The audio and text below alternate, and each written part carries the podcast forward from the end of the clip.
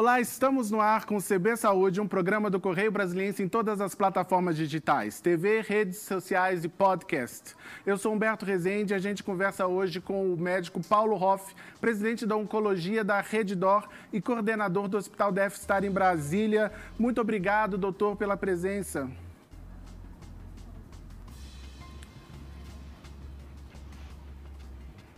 Doutor, já me escuta? Doutor Paulo Hoff, o senhor já me escuta?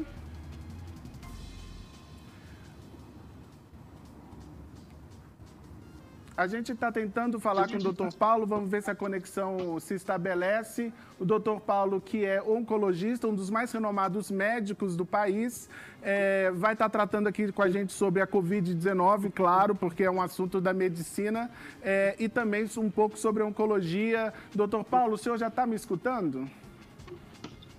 Já, é um prazer estar com vocês hoje aqui.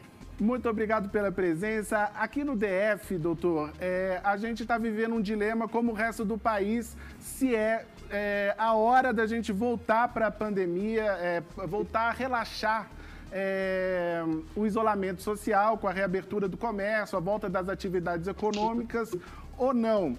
É, o governo fala que fez uma testagem considerável da população é, mas a gente fica preocupado com o número de leitos, é, com a porcentagem de leitos na, das UTIs que estão ocupadas hoje por volta dos 70%. Como saber se a gente está preparado ou não, se uma cidade, se um estado, se um país está preparado ou não para relaxar na medida de isolamento social, doutor? Olha, esta é uma pergunta excelente, uma pergunta com a qual o mundo inteiro está se debatendo nesse momento. É, nós não temos hoje ainda uma vacina e não temos nenhum tratamento que elimine o vírus rapidamente. Então, nós estamos na dependência de evitar a dispersão do vírus é, na comunidade, entre as pessoas, para diminuir o risco de uma evolução negativa, eventualmente até o óbito. Infelizmente, muito triste ver o número de pessoas que estão perdendo a vida. E a maneira que nós temos neste momento é fazer o distanciamento social. Num primeiro momento, você estabelece é, medidas mais duras de distanciamento, é o que tem acontecido, e à medida que a situação vai ficando sob controle, você pode começar a fazer um relaxamento. É isso a, a, o plano e o que deveria ser feito. A grande questão é como fazer esse relaxamento, né? Então, há que se fazer uma série de avaliações, eu não teria todos os números de Brasília exatamente, mas falando de maneira genérica, onde você olha a velocidade de disseminação do vírus na população, o que os epidemiologistas chamam de R, né? Então, quantas pessoas estão sendo contaminadas por cada pessoa que tem a doença no momento, e para isso, testagem em massa ajuda muito para você ter uma noção da velocidade de contágio. Você precisa ter uma noção da capacidade de atendimento do seu sistema de saúde, particularmente UTIs. E aí um, um adendo, é uma situação muito diferente de outras doenças, né? Normalmente você tem um hospital, você dedica uns 20%, talvez, da capacidade desse hospital para pacientes críticos, as unidades de terapia intensiva. No caso da Covid, é impressionante. Mais da metade dos pacientes nos hospitais precisam de UTIs, algo que é muito diferente do usual. E por isso que tem é, essa preocupação toda com uh, máquinas de ventilação, os famosos ventiladores, as unidades de terapia intensiva, porque, de maneira geral, no mundo inteiro, não estão faltando leitos. O que está faltando é leito de unidade de terapia intensiva, porque o percentual de pacientes hospitalizados que precisam disso é muito alto então, você não pode fazer o relaxamento se você não tiver uma disponibilidade de uh, leitos para atender um eventual aumento da demanda. Lembrando que o paciente com Covid que vai ao UTI, ele não fica 7 a 10 dias, que é o mais usual para os pacientes que vão para uma UTI. Ele pode ficar duas, três, quatro semanas. A gente vê frequentemente aí na televisão pacientes tendo alta da UTI depois de um mês, um mês e meio na, na UTI. Então, é um, é um, um, aglomerado de informações que precisam ser processadas. Então, velocidade de contágio, é, disponibilidade de teste para você conseguir fazer um acompanhamento e ver se é necessário dar um, um, passo atrás, e a disponibilidade de atendimento. Ninguém ninguém ignora a necessidade de você fazer a economia começar a, vo a voltar a funcionar, porque nós vamos ter o pós-pandemia, e no pós-pandemia a recessão e a depressão serão muito significativos. É, mas eles não são eles não são antagônicos. Você precisa ter a população saudável para fazer com que ela volte a ter atividade econômica e volte a fazer crescer a economia. Agora, eu tenho certeza que Brasília, um, um estado muito bem é, gerenciado, deve ter uma, uma comissão fazendo análise e determinando. Lembrando que às vezes você pode ter sim é, visões um pouquinho regionalizadas em relação à reabertura dos serviços, né? Você tem que ter um planejamento central, isso é muito importante para o país como um todo, e você vai regionalizando as decisões. E, e outro ponto, antes que a população é, fique irritada se abre e fecha, vai provavelmente acontecer em algumas regiões que você começa a abrir os indicadores eles pioram e você tem que dar um passo atrás. Aconteceu na Itália, aconteceu na Alemanha, e certamente acontecerá em regiões do Brasil que você começa a relaxar e precisa dar um passo atrás. Você vai tateando. Agora, para isso é fundamental a testagem. Se nós tivermos uma boa visão epidemiológica da população, fica mais fácil de tomar essas decisões, né? Sobre os testes, doutor, é uma dúvida que é, para aqui em Brasília é que nós até ultrapassamos 10% da população testada mas a maior parte foram testes rápidos.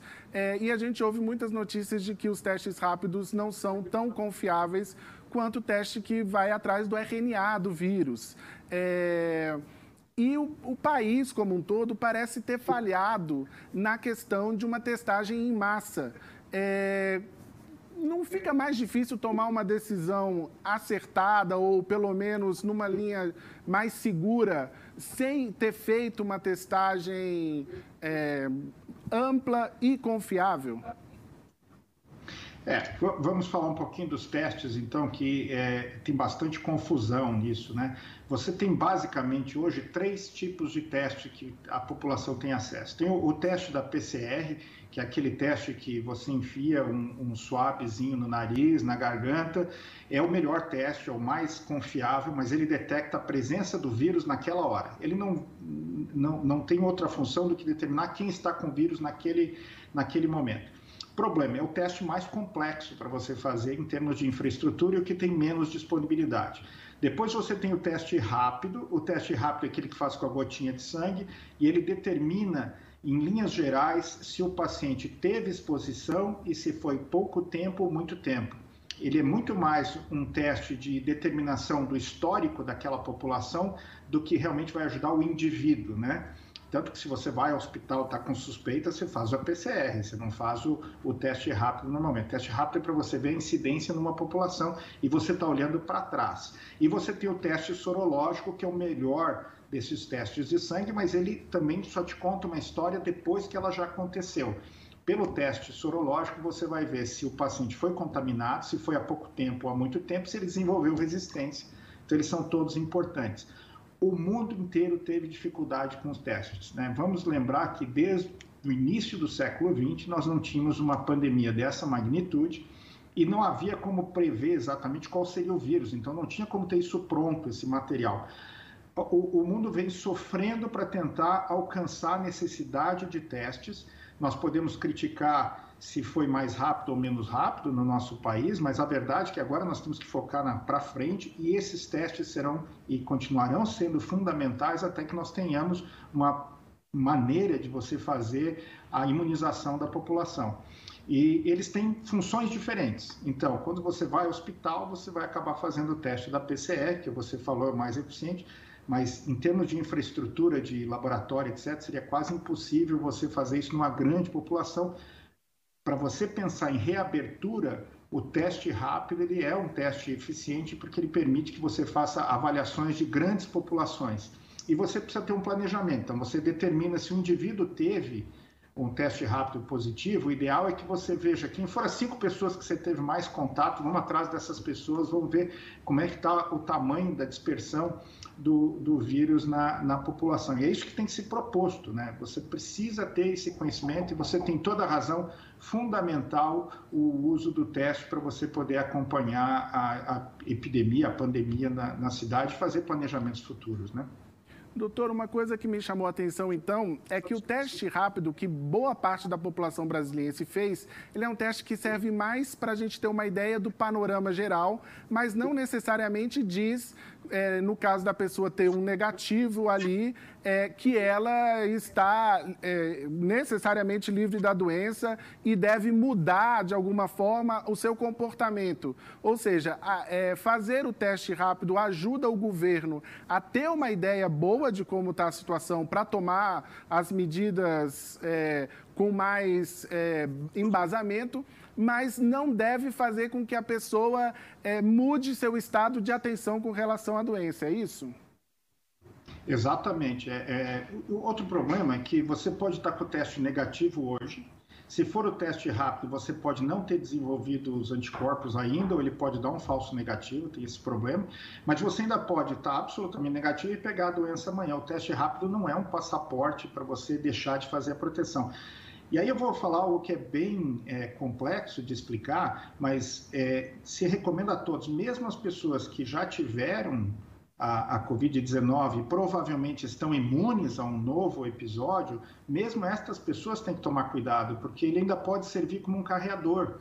Né? Se você tiver com o vírus contaminado na mão, mesmo que você não pegue, você pode levar esse vírus, servir de, de transporte para o vírus para outro local. Então, mesmo as pessoas que já tiveram, que nós acreditamos que estão imunizadas, né? Esse é o, o entendimento atual que provavelmente você não pegaria de novo, pelo menos não em um ano ou dois. Essa pessoa tem que continuar se cuidando para que ela não sirva de transporte da doença para alguém que não teve ainda, né? Perfeito. É, a gente já está chegando, algumas pessoas estão há três meses em casa, é, recolhidas, saindo o mínimo possível. Começa a dar uma sensação de que eu não aguento mais. É, também começa um questionamento, a gente vê os números subindo e começa um questionamento se todo esse meu esforço, esse meu sacrifício era realmente necessário. Doutor, o isolamento social, tendo sido o ideal, não tendo sido o ideal, mas o que nós fizemos no Brasil, as pessoas que ficaram em casa, isso ajudou a conter a pandemia? É, é essa. Muito obrigado pela pergunta, porque eu acho que os sacrifícios que a população mundial e a população brasileira está fazendo são inacreditáveis, né? Ninguém imaginava isso. E fica essa pergunta, mas poxa vida, está todo mundo ficando em casa, a economia está é, tá em, em, pandarecos e, e as pessoas estão pegando a doença. Mas eu vou chamar atenção para alguns pontos, né? Veja, por exemplo, a experiência da Espanha e da Itália, eh, países que são mais ricos per capita do que o Brasil e que tiveram colapso da assistência médica porque muitas pessoas ficaram doentes ao mesmo tempo. No Brasil, houve um achatamento da curva. E nós temos pontos focais em que o sistema de saúde está tendo dificuldades, principalmente na região norte e nordeste, mas se nós olharmos Rio de Janeiro e São Paulo, com todo o sacrifício, com todos os grandes problemas e, e, e, sofrimentos que aconteceram, os hospitais não entraram em colapso. Nós conseguimos dar atendimento em UTIs adequadas para todo mundo que teve necessidade. E, e pelo que eu ouço e, vejo quando estou em Brasília, em Brasília está acontecendo a mesma coisa. As pessoas estão ficando doentes, infelizmente, mas numa velocidade que o sistema está conseguindo atendê-las e dar a elas o atendimento necessário para que elas sobrevivam ao vírus. Porque nós não temos, infelizmente, um tratamento que ele seja individualmente realmente eficiente ao vírus. Nós temos várias medidas que são feitas que melhoram as chances do indivíduo com a doença grave sobreviver. Mas para isso você precisa ter atendimento, você precisa ter o leito de UTI, você precisa ter equipe médica, de enfermagem, etc., dando atenção. Então, este achatamento aconteceu e parece que tem tido sucesso, e acho que sim, a mortalidade tem sido menor do que seria se nós não tivéssemos feito esse afastamento. Tendo dito isso, eu, como todos, fico absolutamente é, preocupado e, e queremos, mais rapidamente possível, começar a retornar algum grau de normalidade nas atividades e, e sair do isolamento. Mas quando isso acontecer do isolamento, abre-se lojas, etc., as pessoas têm que ir, menor número possível de pessoas, não é, questão não é ir passear, é comprar o que precisa comprar e voltar para casa, certo? Continuar tentando manter o distanciamento, usar máscara, é, se for entrar em lojas, mantenha-se distante do, do, das outras pessoas, lave bem as mãos com álcool, ou seja, o cuidado continua. A economia vai começar a funcionar, mas o cuidado tem que continuar para realmente nós conseguirmos é, reduzir ao máximo as mortes com essa triste doença, né? É, doutor, o senhor citou o atendimento que, de alguma forma, a gente conseguiu dar. O que, que a pandemia revelou para a gente sobre o nosso Sistema Único de Saúde, sobre o SUS? É, a falta de respiradores, a falta de EPIs, isso é uma coisa que chega é, e, a, e, afetou o, o, mundo inteiro, ou seja, não é necessariamente um sinal de que o SUS é, não está devidamente equipado ou não? É um sinal de que falta equipamento, sim, e de que falta, às vezes, especialistas para cuidar das pessoas é, nas UTIs, porque o, o, cuidado de uma pessoa na UTI é todo especializado. A gente sabe que não é, é qualquer profissional que pode chegar e começar a fazer esse cuidado.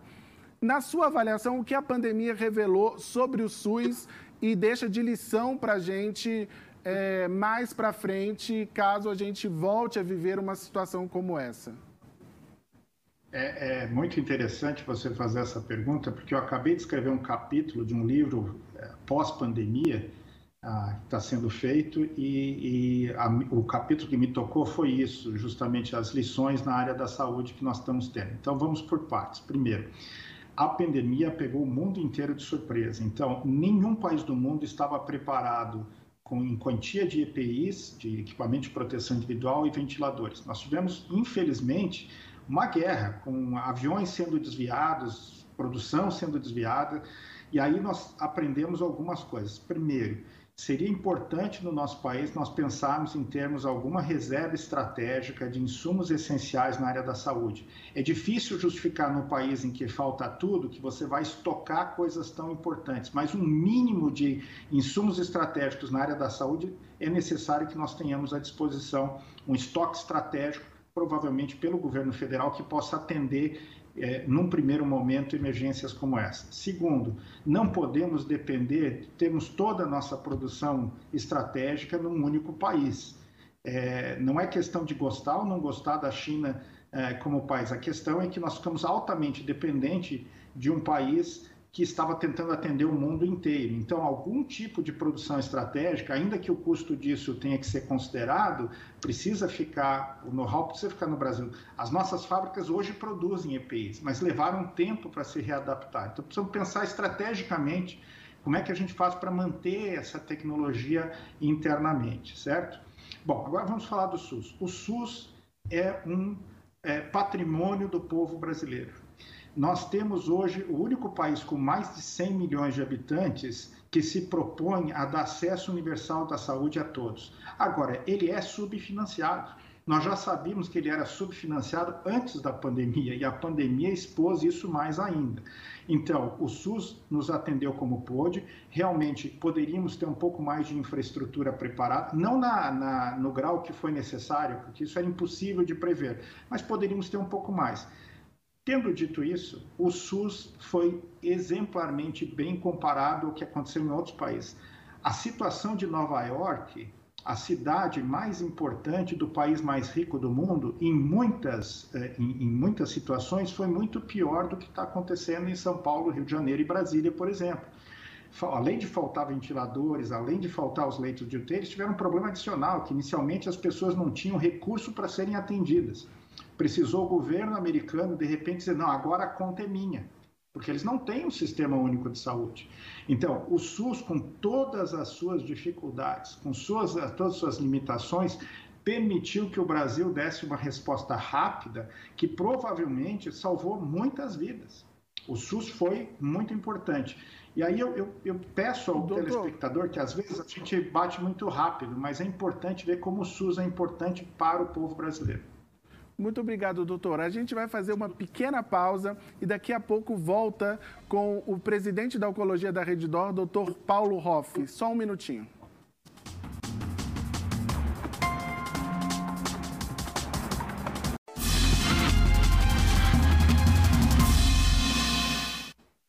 A gente volta com o segundo bloco do CB Saúde, que hoje recebe o presidente da Oncologia da Rede Dor, doutor Paulo Hoff.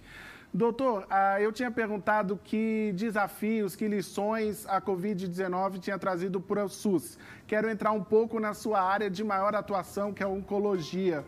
É, para quem lida com o tratamento de câncer, que desafios a Covid-19 trouxe para esse setor da medicina?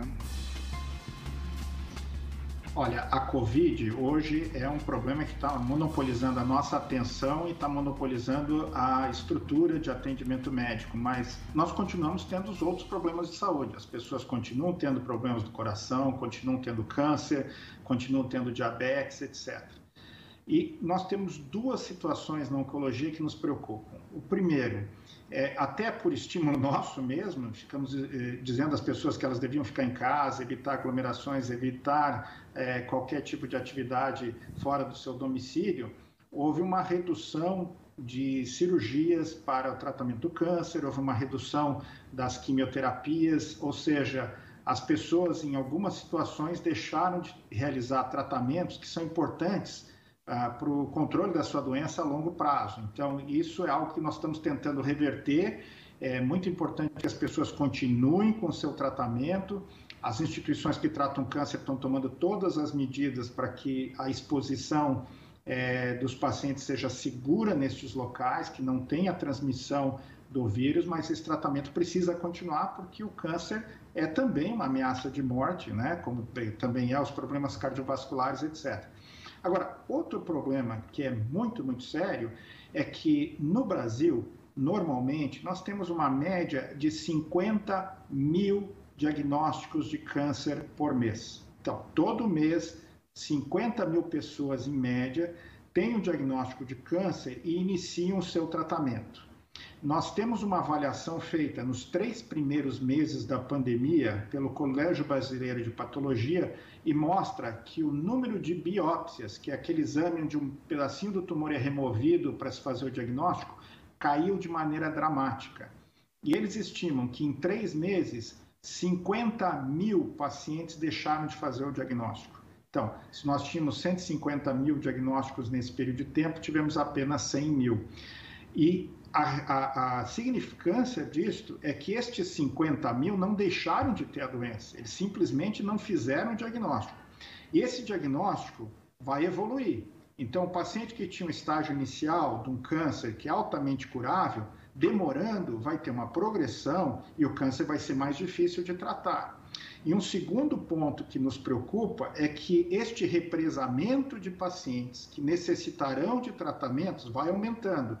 Então, quando houver uma volta das pessoas procurando tratamento, há o risco de você ter uma demanda muito grande não conseguir atender a demanda a tempo, porque você vai ter estes que não fizeram o diagnóstico, mas vai continuar tendo 50 mil diagnósticos novos por mês. Então, nos preocupa bastante isso. Nós temos conversado com diversas instituições de como nós podemos nos preparar para esse grande número de pacientes que devem procurar assistência mais para frente e continuamos estimulando os pacientes, familiares, médicos que estão na ponta, os clínicos, cirurgiões, não parem de fazer o diagnóstico e de começar os tratamentos agora, porque senão nós vamos ter um, um segundo problema pós-pandemia de Covid, que vai ser a dificuldade de dar assistência a todos os pacientes com câncer ao mesmo tempo. Então, importante que o diagnóstico continue e o tratamento continue.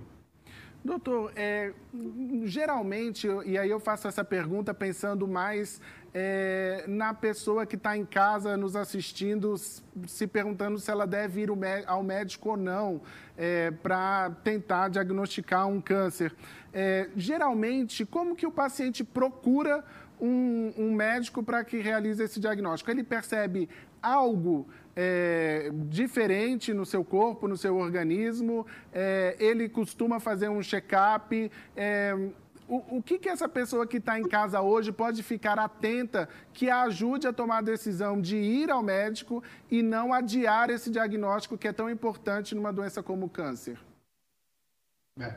Nós fazemos diagnóstico de câncer basicamente de duas maneiras. Um são aqueles pacientes que estão fazendo rastreamento, então aquela mulher que faz o Papa Nicolau anualmente, a mamografia, o, o, o homem que vai ao seu urologista para fazer o toque, checar sua próstata, homens e mulheres que fazem exames para ver se não tem câncer de intestino. Normalmente, isso acontece para as mulheres quando começam a ficar sexualmente ativas ali ao redor da, dos 18 anos, mais ou menos, e para homens e mulheres os outros exames ao redor dos 50 anos. Claro que isso muda dependendo do histórico familiar. A outra maneira é essa que você mencionou. A pessoa nota um nódulo no corpo, em alguma parte do corpo, uma modificação eh, no seu hábito intestinal, uma falta de ar, uma tosse estranha que não vai embora, é, um sangramento de alguma parte do seu corpo, algo estranho que também não melhora. Então, ele procura auxílio. E é muito importante que as pessoas, tendo esses sintomas que não são explicados, que procurem auxílio médico, seja para aqueles que usam as unidades básicas de saúde ou para quem tem o seu, seu clínico geral, no caso das mulheres, seu ginecologista, não deixem de procurar auxílio médico se tiverem sintomas que não estão melhorando, porque justamente nós estamos notando que tem pessoas, infelizmente, por aí desenvolvendo câncer e não estão sendo atendidas. E, e uh, eu sei que fica sempre aquela, aquela questão, mas não é para ficar em casa? Bom, é para ficar em casa, mas com bom senso, né? Se você precisar sair, saia e faça o diagnóstico, que isso é fundamental. É, doutor, é, pode ser um, um, paralelo de um leigo que nada entende de, de saúde, mas é, a Covid e o câncer, eles parecem ter alguns pontos em comum, porque são doenças que assustam muito as pessoas.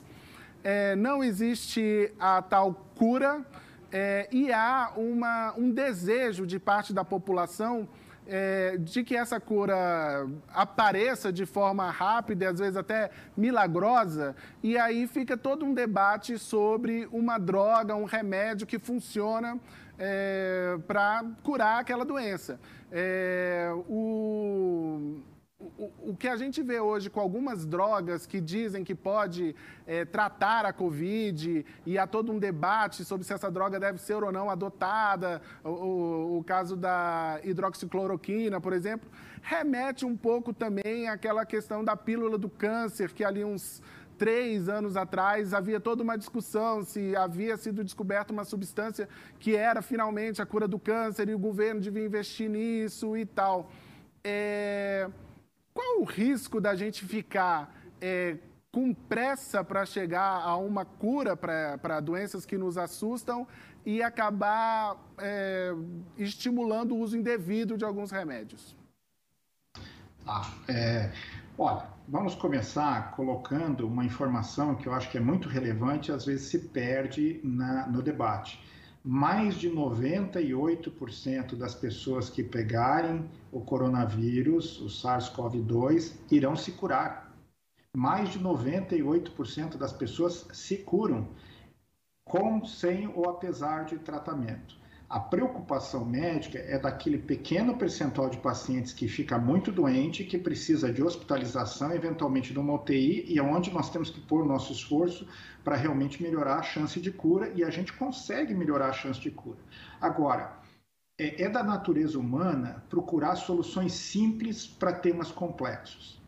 E a, a, a mídia digital como ela facilita muito a troca de informação entre as pessoas e essa informação não tem filtro, ela estimula o aparecimento de é, soluções é, bem simples. Olha, é, tome água quente com o produto X misturado que você não vai pegar o vírus, etc. Infelizmente, se questione, se fosse realmente simples assim, o mundo inteiro está sofrendo, as pessoas é, colocariam essa solução que se, se ela acontecesse. Então, não existe soluções simples. Existe uma série de medicamentos que podem ser utilizados pelos médicos para ajudar o paciente a superar o, o, vírus. Eles são utilizados.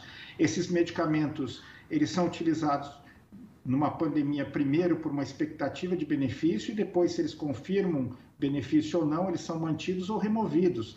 É, não vamos transformar numa questão é, de, de crença, de fé, o, o remédio. Vamos testar se ele for promissor, se ele der resultados a gente mantém. Posso usar como exemplo aqui, por exemplo, dexametasona, todo mundo já ouviu falar. Não pode usar no início, do, do, da doença. Se você usar no início, o vírus vai replicar mais rápido.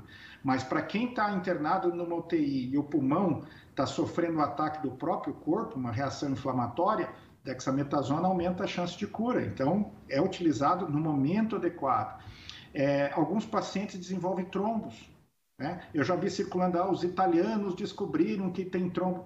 Olha, a primeira descrição publicada dos trombos saiu de uma médica do INCOR de São Paulo, então não é uma informação nova. Nós já sabemos que alguns pacientes com coronavírus, com a Covid, precisam ser anticoagulados. Não é todos, não, não vamos sair dando aspirina e anticoagulação para todo mundo, que nós vamos machucar as pessoas.